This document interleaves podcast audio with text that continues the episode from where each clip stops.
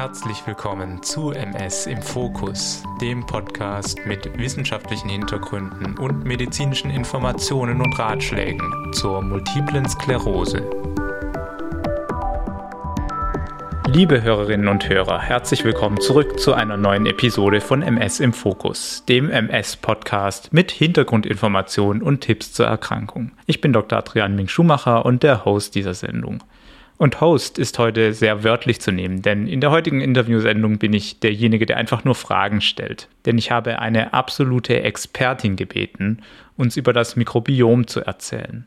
Seit ein paar Jahren, aber wirklich erst seit wenigen Jahren, ist es so, dass wenn man über MS spricht, man recht schnell auf das Thema Mikrobiom stößt.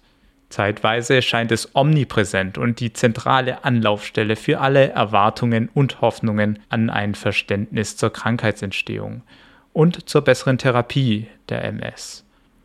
Aber wie weit sind wir genau im Wissen zum Mikrobiom? Gibt es schon praktisch umsetzbare Maßnahmen zum Mikrobiom? Und wie hängt das Ganze mit der Ernährung zusammen? Auf diese und viel mehr Fragen wird heute Dr. Lisa Ann Gerdes antworten. Sie ist MS-spezialisierte Neurologin und gehört zu den klinischen Forscherinnen, die maßgeblich zu unserem Wissen in Bezug auf MS und dem Mikrobiom beigetragen haben. Sie hat eng mit den Forschenden zusammengearbeitet, die überhaupt erst das Thema des Mikrobioms so richtig auf den Tisch gebracht haben. Daher ist sie die absolut richtige Person, um heute mit uns über dieses Lieblingsthema der Community zu sprechen.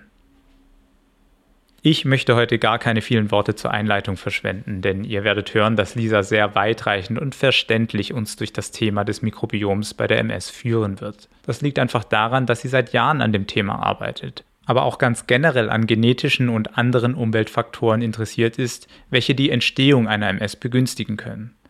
Sie fing vor gut 18 Jahren an, als Neurologin zu arbeiten und ist aktuell als Oberärztin an der LMU München tätig, wo wir viele Jahre als Kollegen zusammengearbeitet haben und ich viel von Lisa lernen durfte. Als habilitierte Forscherin leitet sie seit mehreren Jahren eine eigene Arbeitsgruppe und bezieht Forschungsgelder von renommierten Institutionen wie der Hertie Stiftung, der amerikanischen Multiple Sklerose Gesellschaft und der Deutschen Forschungsgemeinschaft.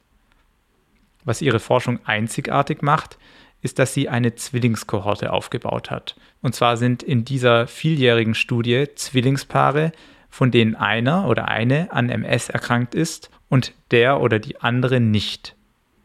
Lisa ist in engem Austausch mit dieser mittlerweile großen Kohorte von über 90 Zwillingspaaren und wird natürlich im Rahmen des heutigen Gesprächs erzählen, was sie bereits mit Hilfe der Zwillinge zur MS herausfinden konnte. Was eine von vielen Qualitäten von Lisa ist, die ich sehr schätze, ist ihre Hands-on-Mentalität. Sie schreitet schnell zur Sache und zögert nicht unnötig. Und dass das ein wichtiger Zug ist, um solche wichtigen Studien zu initiieren, kann man sich gut vorstellen. Ihr könnt euch also auf ein spannendes Gespräch freuen. Und damit begrüße ich meinen heutigen Gast. Liebe Lisa, schön, dass du da bist. Ja, vielen herzlichen Dank für die Einleitung. Ich bin auch gespannt auf die Fragen und über was wir uns jetzt heute unterhalten dürfen.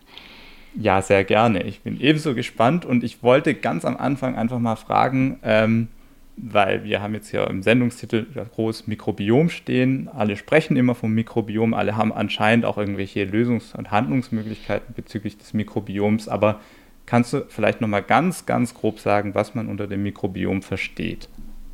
Okay, also das Mikrobiom, das ist die Gesamtzahl aller Bakterien, die den menschlichen Körper besiedeln. Und da gibt es eben verschiedene Nischen. Das kann die Haut sein, die Lunge, der Darm und das sind so viele Bakterien, dass man auch im Prinzip von einem Superorganismus reden kann, der unseren Organismus an Anzahl übertrumpft. Also da gibt es dann immer so Rechenbeispiele, dass man sagt, das Mikrobiom besteht aus 10 hoch 14 Bakterien und der menschliche Körper nur aus 10 hoch 13. Das heißt, es sind eigentlich mehr und die haben wir aber über die Evolution, über Millionen von Jahren eigentlich in friedlicher Symbiose und als Haus- und Hofflora angezüchtet und die sind auch ganz wichtig für den menschlichen Körper. Und ich finde es immer ganz wichtig zu verstehen, warum kommt denn jetzt der ganze Hype mit dem Mikrobiom erst auf das Tableau. Und zwar liegt es halt daran, weil man halt jetzt erst die Möglichkeiten hat, das Mikrobiom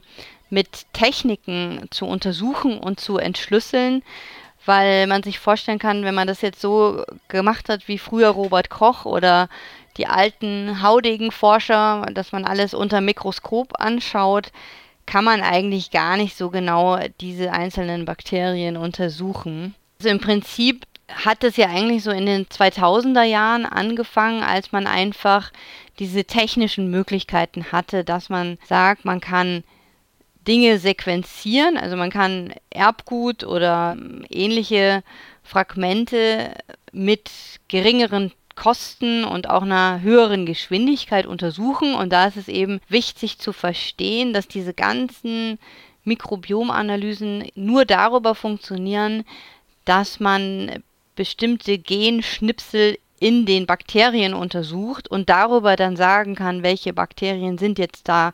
Darüber kann man einen Katalog erstellen und es sind eben komplett andere Methoden als früher, wo man sagt, man, man muss Bakterien unter Mikroskop angucken, man muss sie vielleicht anzüchten, färben, um zu erkennen, äh, um welche Bakterien handelt es sich jetzt hier, sondern man kann eben über das Erbgut von den Bakterien genau sagen, welche Bakterien sind da? Und man kann auch quasi sagen, in welcher Anzahl sind die da? Und der nächste Level wäre dann zu äh, fragen, okay, und was machen die, in welchem Aktivierungsmodus sind die. Und so versucht man halt ein relativ großes, umfassendes Bild sich zu machen vom Mikrobiom oder beziehungsweise der Mikrobiota. Das sind dann die Gesamtheit der Gene, die man untersucht. Und vor allem steht da eben der Darm im Mittelpunkt, weil der Darm eben nochmal stärker von Bakterien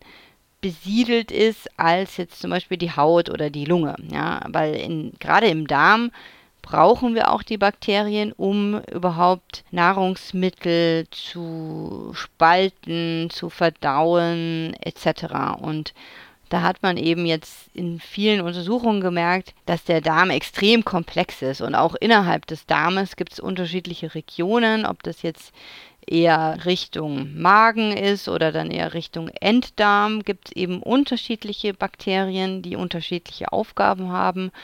Und es gibt auch Unterschiede von Bakterien, die sich sozusagen im Inneren vom Darm befinden oder zum Beispiel in der Darmwand, wo sie dann auch zum Beispiel schützende Faktoren haben, um zum Beispiel auch das Eindringen von Fremdeiweißen oder sowas zu unterdrücken.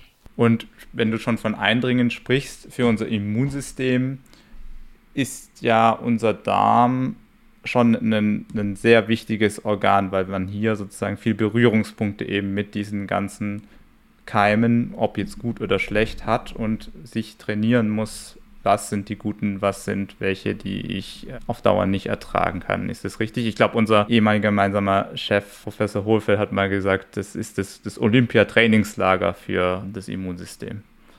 Ja, genau, das ist eigentlich ein schönes Bild und dazu passt dann auch nochmal ein anderes schönes Bild, wenn man jetzt den Darm mal entwirren würde und äh, in, in seiner Länge messen würde und dann einfach sich mal die Oberfläche anschaut, wie groß ist denn diese Oberfläche von Darmwand mit dann Umweltfaktoren, sprich Bakterien und Nahrung, dann ist es halt so groß wie ein Fußballfeld. Also da gibt es eben sehr, sehr viel Fläche, um Interaktion von allen Stoffen, die von außen auf uns einwirken, mit dann dem Immunsystem was da sich hinter der Darmwand eigentlich verbirgt und da wie so ein bisschen so Pförtner eigentlich wachen und prüfen, wer kommt da rein, äh, was macht der, ist der Freund, ist der Feind und diese Schnittstelle oder diese Interaktion von Umwelt und Immunsystem ist eben ganz extrem ausgeprägt im Darm und das war glaube ich vorher gar nicht so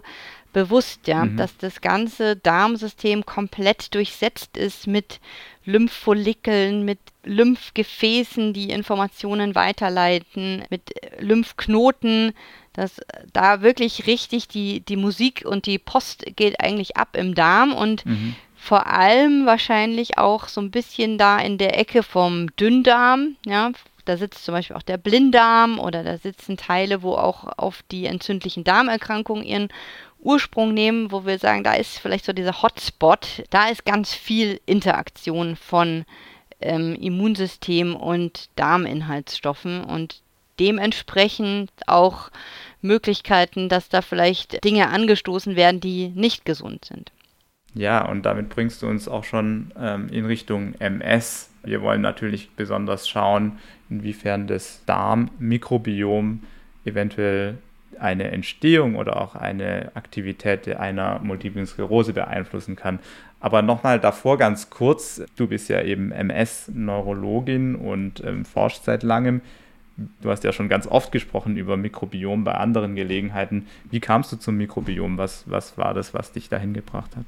Also da muss ich klar sagen, da kam der initiale Trigger von recht visionären Forschungsergebnissen, ähm, wo wir einfach das Glück haben, dass wir hier an einem Zentrum arbeiten, wo viele sehr schlaue und sehr erfahrene Professoren doch immer wieder es schaffen, mal so aus dem üblichen Horizont herauszublicken und mal zu prüfen, was gibt es denn noch für Möglichkeiten, dass das Immunsystem so außer Rand und Band gerät wie bei der multiplen Sklerose.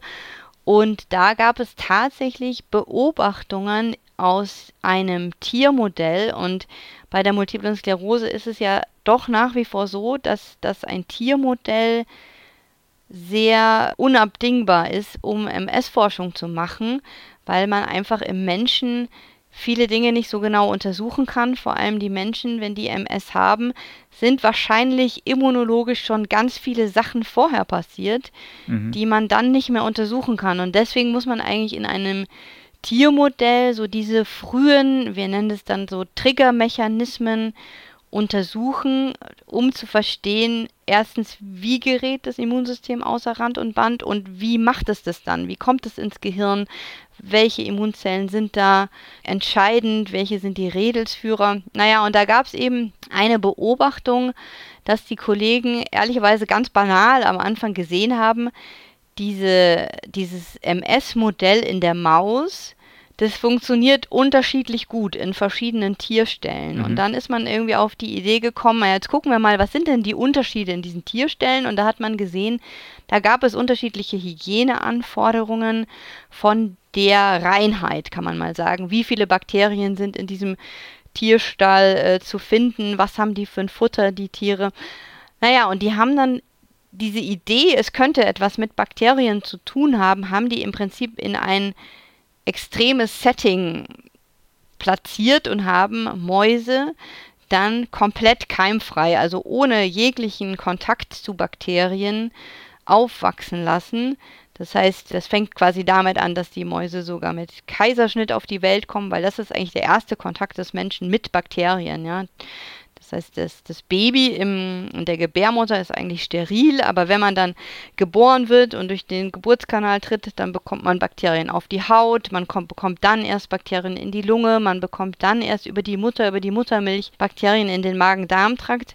Und wenn man jetzt sozusagen ganz steril auf die Welt kommt, ist man frei von Bakterien und das war bei diesen Mäusen auch der Fall dass wenn diese Mäuse keimfrei aufgewachsen sind, dann haben die eigentlich keine Maus-MS mehr entwickelt sondern erst wenn diese Mäuse dann wieder kolonisiert wurden, also besiedelt wurden mit Bakterien im Darm, dann ist diese Maus-MS, wie eben vorher auch unter normalen Bedingungen, wieder zutage getreten. Und damit konnte man dann eigentlich feststellen, dass diese Darmbakterien ein wichtiger Faktor sind in dieser Kaskade von Autoimmunität gegen das, das Gehirn. Und das war so der, Kickoff, ja, wo wir gesagt haben, gut, da ist irgendwas drin an diesem Konzept, aber wie können wir auf das, wie können wir das auf ein humanes Modell übertragen?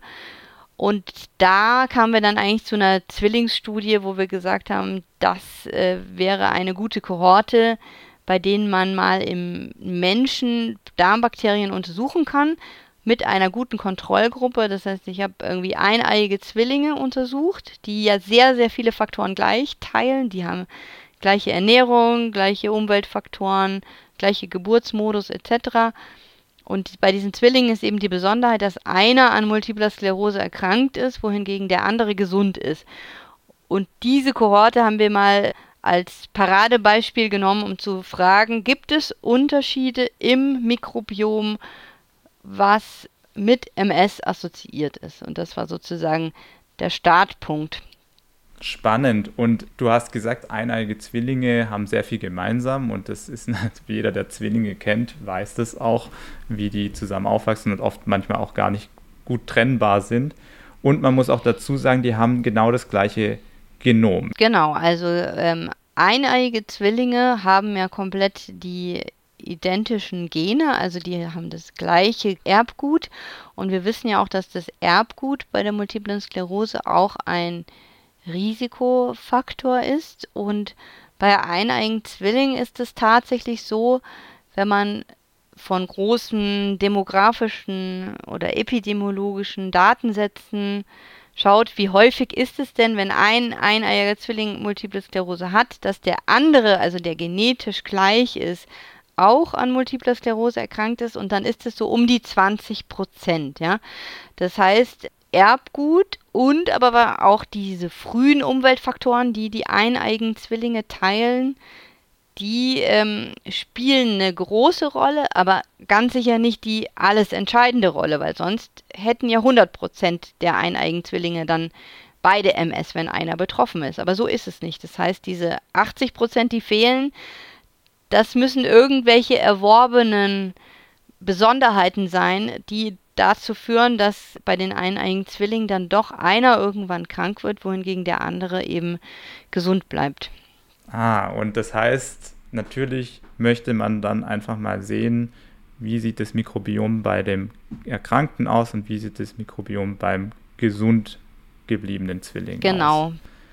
Habt ihr das gemacht, nehme ich an. Genau, wir haben dann von den Zwillingen das Mikrobiom untersucht, also ganz banal formuliert, wir haben Stuhlproben gesammelt und haben die dann mit diesen, wie ich vorhin erwähnt hatten, sehr aufwendigen genetischen Methoden untersucht und haben da erstmal gesehen, dass die sehr, sehr ähnlich waren, ja, weil man nämlich auch weiß, das Mikrobiom wird auch sehr stark beeinflusst durch das Erbgut und es wird natürlich auch stark dadurch beeinflusst, wie bin ich aufgewachsen, wie habe ich mich ernährt. Da gibt es zum Beispiel Daten, dass ähm, nicht nur Leute, die verwandt sind, aber vor allem auch Leute, die einen Haushalt gemeinsam teilen, dass die sehr viel Ähnlichkeiten aufweisen im Mikrobiom. Und wie das dann in der Forschung oft so ist, dann darf man sich da nicht gleich entmutigen lassen, dass man sagt, naja gut, die eineigen Zwillinge, die sind ganz exakt identisch, sondern man muss dann andere Methoden entwickeln, um doch die feinen, aber wichtigen Unterschiede rauszufiltern. Und da konnte man dann zum einen schon sehen, dass es in den Stuhlproben, wenn man jetzt nur eine Subgruppe von den Zwillingen angeschaut hat, die zum Beispiel auch nicht behandelt waren, konnte man doch sehen, dass äh, es bestimmte Unterschiede gibt in den Bakterien. Aber man auch noch nicht sagen kann, sind das jetzt gute Bakterien oder schlechte Bakterien? Heißt es, die einen sind eher geschützt oder sind das Bakterien, die eher krank machen? Und um da dann weiterzukommen, muss man dann wieder zurück in so ein Tiermodell gehen, wo man einfach prüfen kann, was machen denn diese Bakterien im Darm und im Immunsystem und wir haben dann wieder diesen Schritt zurückgemacht in dieses keimfreie Mausmodell, was ich vorhin äh, äh, erwähnt hatte. Das heißt, das sind Mäuse, die haben überhaupt gar keine äh, Keime, weder im Darm noch in der Haut noch in der Lunge. Und wir haben denen dann menschliche Keime übertragen. Und zwar einmal die Keime vom MS-kranken Zwilling und dann einmal von dem gesunden Zwillingsbruder oder Zwillingsschwester aus diesem Zwillingspaar und konnten dann tatsächlich sehen, dass die Darmbakterien von dem MS-kranken Zwilling häufiger eine Maus-MS in diesem Tiermodell auslösen können als von dem gesunden Zwilling. Und dann geht es natürlich wieder weiter, dann untersucht man wieder das Mikrobiom von den, Mo von den Mäusen und prüft, was passiert da auch immunologisch. Und so muss man sich diesem sehr, sehr komplexen Feld versuchen anzunähern und quasi erstmal Prinzipien verstehen, Trends erkennen, um dann an größeren Kohorten das zum Beispiel weiter zu untersuchen.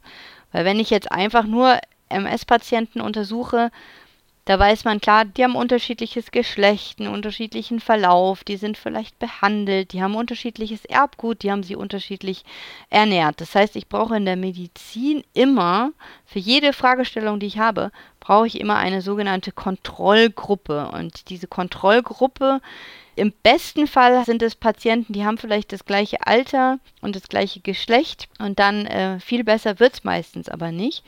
Und wenn ich jetzt aber bei den eineigen Zwillingen ähm, einen Kranken und einen Gesunden innerhalb eines Paares habe, habe ich natürlich kontrolliert äh, für fast alle Risikofaktoren oder außenstehende Faktoren eben nicht nur Alter und Geschlecht, sondern ganz, ganz viele andere Faktoren. Und deswegen ist es so wertvoll, diese Zwillinge zu untersuchen. Sehr, sehr spannend. Ähm, ich möchte es nochmal so ein bisschen zusammenfassen, weil du jetzt sehr, sehr viele ganz tolle Sachen gesagt hast, aber nochmal auf Bezug auf das Mikrobiom im Darm bei MS-Patienten kann man jetzt von euren Studien ausgehen, dass es jetzt nicht das eine Bakterium gibt, das die MS verursacht. Das ist schon mal eine wichtige Botschaft wahrscheinlich, sondern es eher eine Zusammensetzungssache ist, die aber auf den ersten Blick nicht so leicht auffällt, sondern da geht es um sozusagen feine Veränderungen in dieser Darmflora, die den Unterschied machen können und die tatsächlich bei Experimentaltieren zu der Entstehung von so einer Autoimmunerkrankung auch führen können. Habe ich das so richtig zusammengefasst oder würdest du da noch was ergänzen?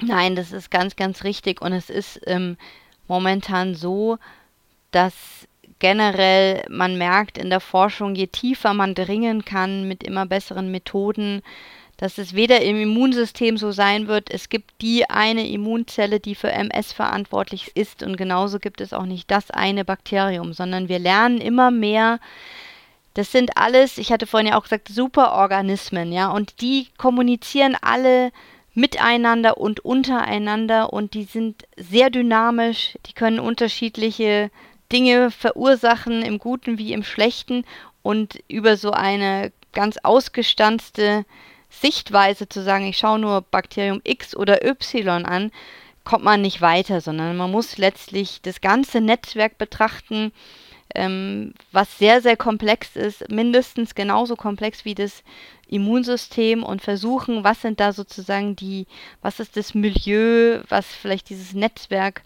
ähm, bisschen aus dem Lot gebracht hat. Und deswegen ist es aber auch leider so, so schwierig, da sehr schnell voreilige Schlüsse zu treffen. Und was man aber weiß, und das ist sicherlich schon wirklich ganz interessant, die Bakterien machen im Darm ja Stoffwechselprozesse und gewisse Stoffwechselendprodukte kann man dann im Darm, aber auch zum Beispiel im Blut nachweisen. Und da gibt es vielleicht schon so Biomarker, die dann darauf hinweisen, wie ist denn jetzt mein Mikrobiom aufgestellt? Was machen die denn? Was, was verstoffwechseln die und was kommt da am Ende dabei raus? Und da gibt es zum Beispiel diese kurzkettigen Fettsäuren, die man messen kann, die im Moment schon den Stellenwert haben, dass wir denken, wir haben einen Mangel davon, weil wir einfach diese Bakterien nicht mehr haben, die diese kurzkettigen Fettsäuren produzieren. Werden die auch Propionsäuren genannt? Sind das die? Genau, also eine kurzkettige Fettsäure ist zum Beispiel diese Propionsäure, die ja auch von MS-Patienten teilweise jetzt schon als Nahrungsergänzungsmittel eingenommen wird. Also das ist eine so eine kurzkettige Fettsäure, die im Prinzip eigentlich bei natürlicher Verdauung im Darm von den Bakterien freigesetzt wird. Und man hat so ein bisschen die Vorstellung, dass das, ähm, dass das, das Team-Mikrobiom bei den MS-Patienten dahingehend verändert ist, dass die einfach weniger von diesen kurzkettigen Fettsäuren, wie jetzt zum Beispiel Propion, das ist aber zum Beispiel auch Tryptophan oder Butyrat, da gibt es eben ganz viele verschiedene, ähm, dass die weniger hergestellt werden und man die einfach ersetzen kann.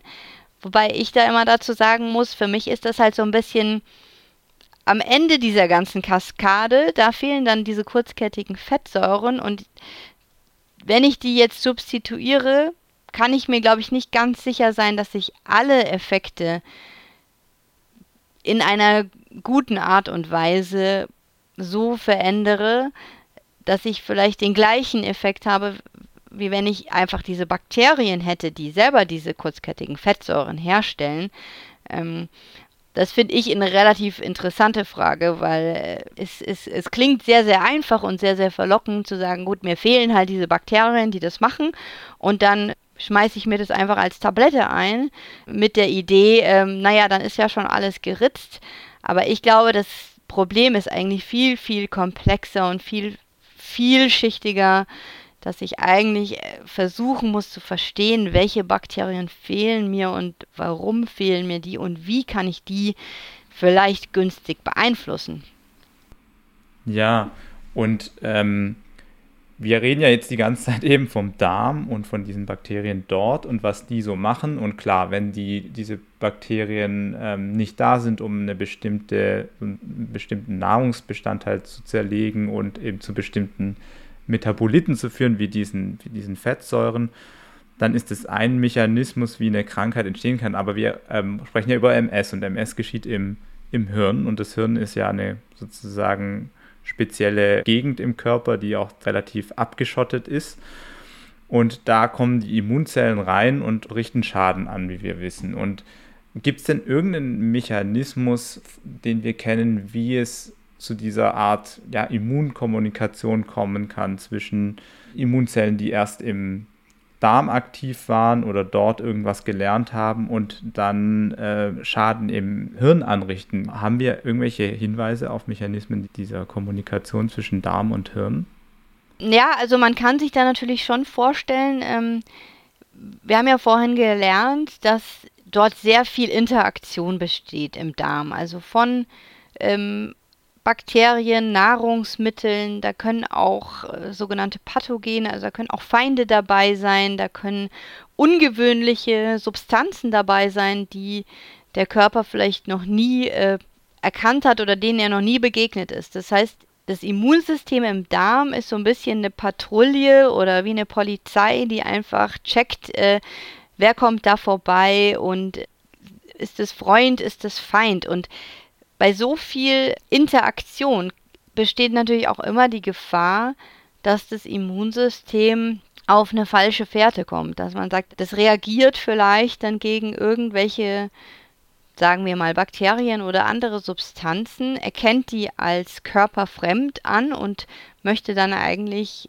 seinen Job machen und die eigentlich abtöten oder erkennen und wie wie oder wie zum Beispiel auch ein Virus. Ich meine, jetzt haben wir alle viel gelernt über Coronaviren in den letzten Jahren, wo man sagt, klar, das Immunsystem ist ja einfach unser Schutzmechanismus und wenn da aber viel präsentiert wird, ähm, kann es aber halt leider auch mal passieren, dass das Immunsystem auf eine falsche Fährte kommt und dann vielleicht Bakterien abwehren möchte oder Viren und dann die aber so ähnlich aussehen wie vielleicht gewisse Eiweißmoleküle oder Substanzen im Gehirn und dann eine Fehlreaktion passiert, dass es eine Autoimmunreaktion dadurch ausgelöst wird, dass das Immunsystem eigentlich etwas abwehren möchte, was es als Feind erkannt hat und dann aber leider Freund, also körpereigenes Gewebe, in dem Fall dann Gehirn, attackiert.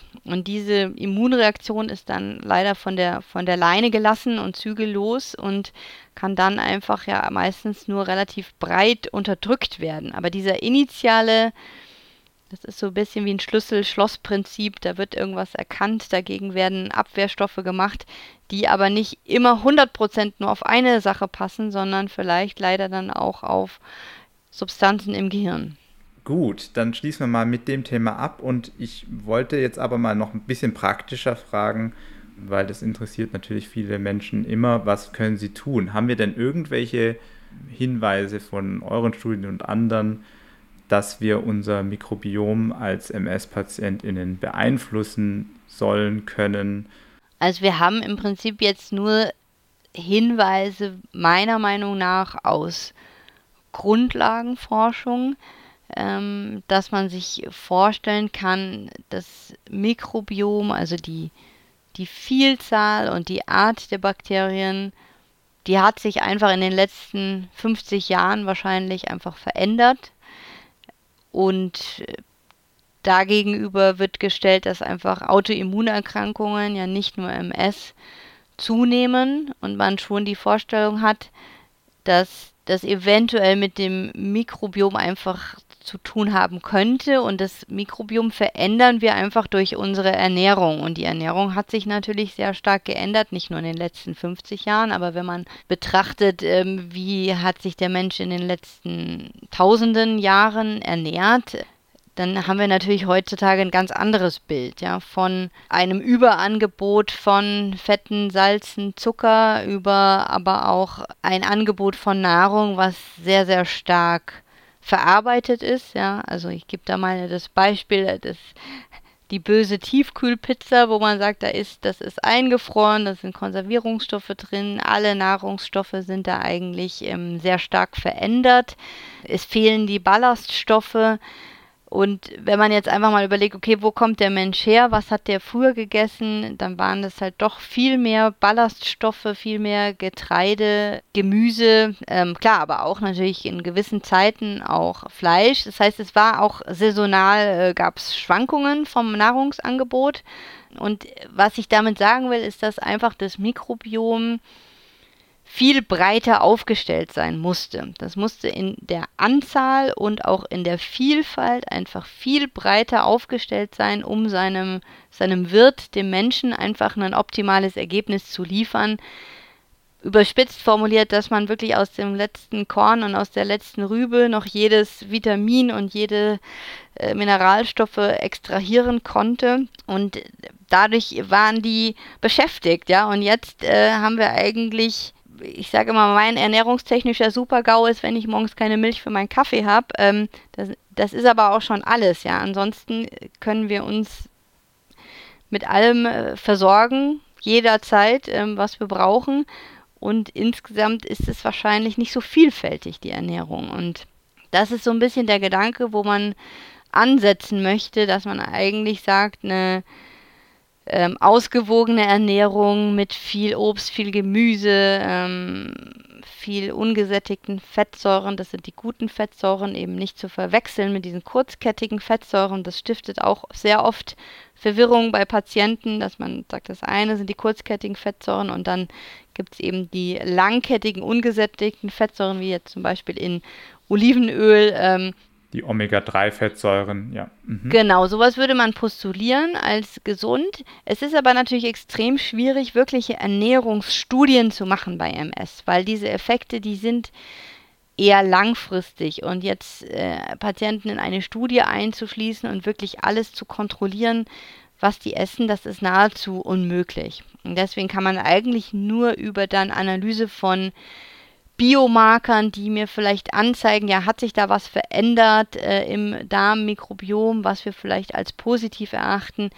Man kann eigentlich nur so die Studien machen, aber jetzt wirklich zu sagen, ich nehme jetzt das ein und dadurch wird meine MS besser im Sinne von, ich habe weniger Schübe oder meine Krankheit schreitet langsamer voran oder mein Kernspind sieht besser aus das ist extrem schwierig, ja. Und deswegen brauchen wir leider weiterhin auch die Grundlagenforschung und eben Konzepte zu sagen, ich verändere was im Mikrobiom und ich prüfe dann gewisse Bakterien als Biomarker im Darm, ob sich da etwas verändert.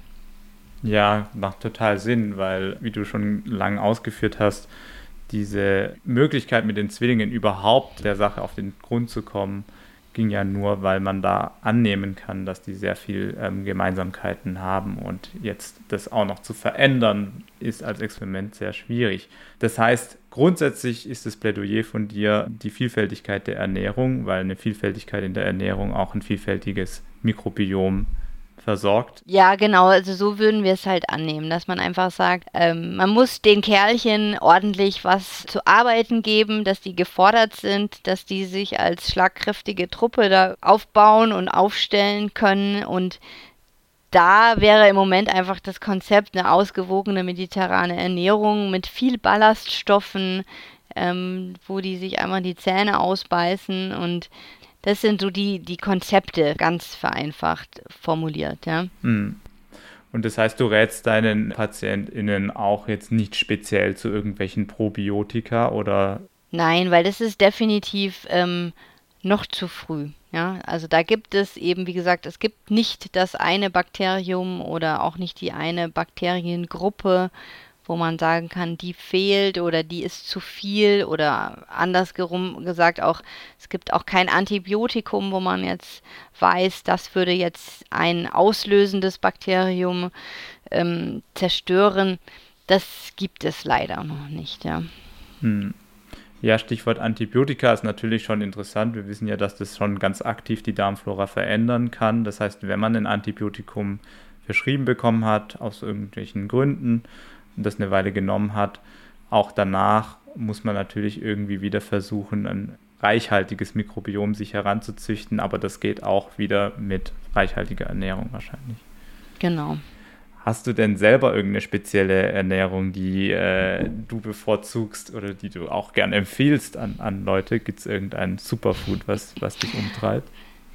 Also ich ähm, esse sehr gerne und auch sehr viel und ähm, habe aber äh, tatsächlich einfach das Glück, dass ich jetzt noch nie ein Thema hatte, dass ich irgendwie auf Ernährung achten musste wegen Gewichtszunahme. Ähm, Deswegen bin ich ein, ein erklärter Feind von Verboten auch meinen Patienten gegenüber. Also es gibt ja oft Patienten, gerade am Anfang der Diagnose, die werden sehr verunsichert oder die kriegen sehr viele Ratschläge von allen Seiten, tu dies nicht und lass das nicht und das ist ganz schädlich und kein rotes Fleisch und keine Milch und also, ich finde, Essen ist ein sehr großer Bereich in unserem Leben, der mit Qualität, mit Lebensqualität einhergeht und mit Genuss und Essen ist auch sozial ähm, etc., sodass ich versuchen würde, ein möglichst unbeschwertes Verhältnis weiter zu Nahrung und Ernährung aufrechtzuerhalten.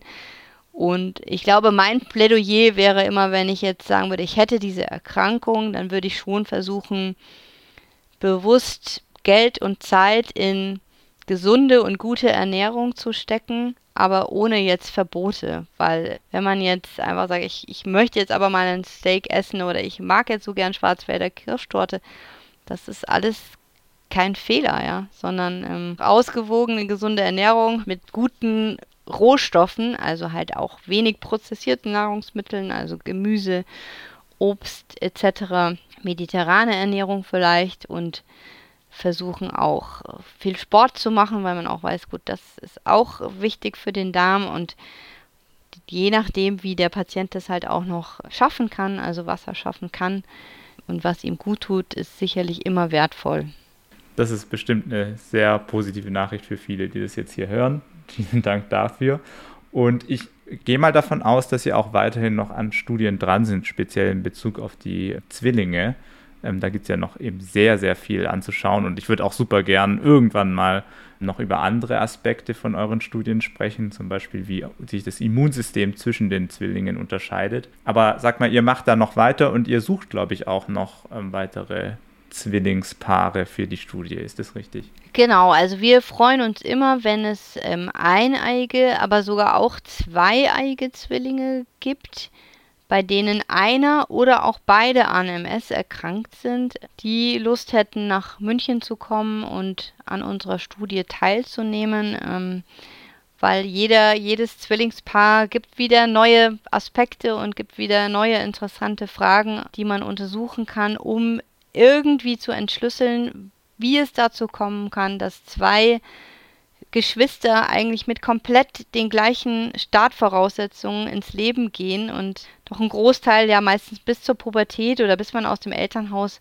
auszieht, so viele Dinge teilen und gemeinsam haben. Und dann kommt es trotzdem dazu, dass einer eben Multiple Sklerose bekommt und der andere nicht und äh, wie gesagt, wir legen da detektivistische Motivation an den Tag. Ich sage immer aus Spaß, am Ende war es der Wellensittich, der war es nicht, aber wir versuchen wirklich sehr, sehr genau äh, in die Tiefe zu schürfen, ob das jetzt Genetik oder Epigenetik oder das Darmsystem oder die Immunologie und haben da eben schon auch sehr viele interessante Dinge herausgefunden und freuen uns da über jeden, der Interesse hat, äh, teilzunehmen und der kann mich einfach kontaktieren, ganz formlos per E-Mail. Per E-Mail an ähm, ähm, lgerdes.med.lmu.de. Vielleicht kann man das in die Show Notes. Super, ich tue es in die Show Notes reinpacken, ja. ganz genau.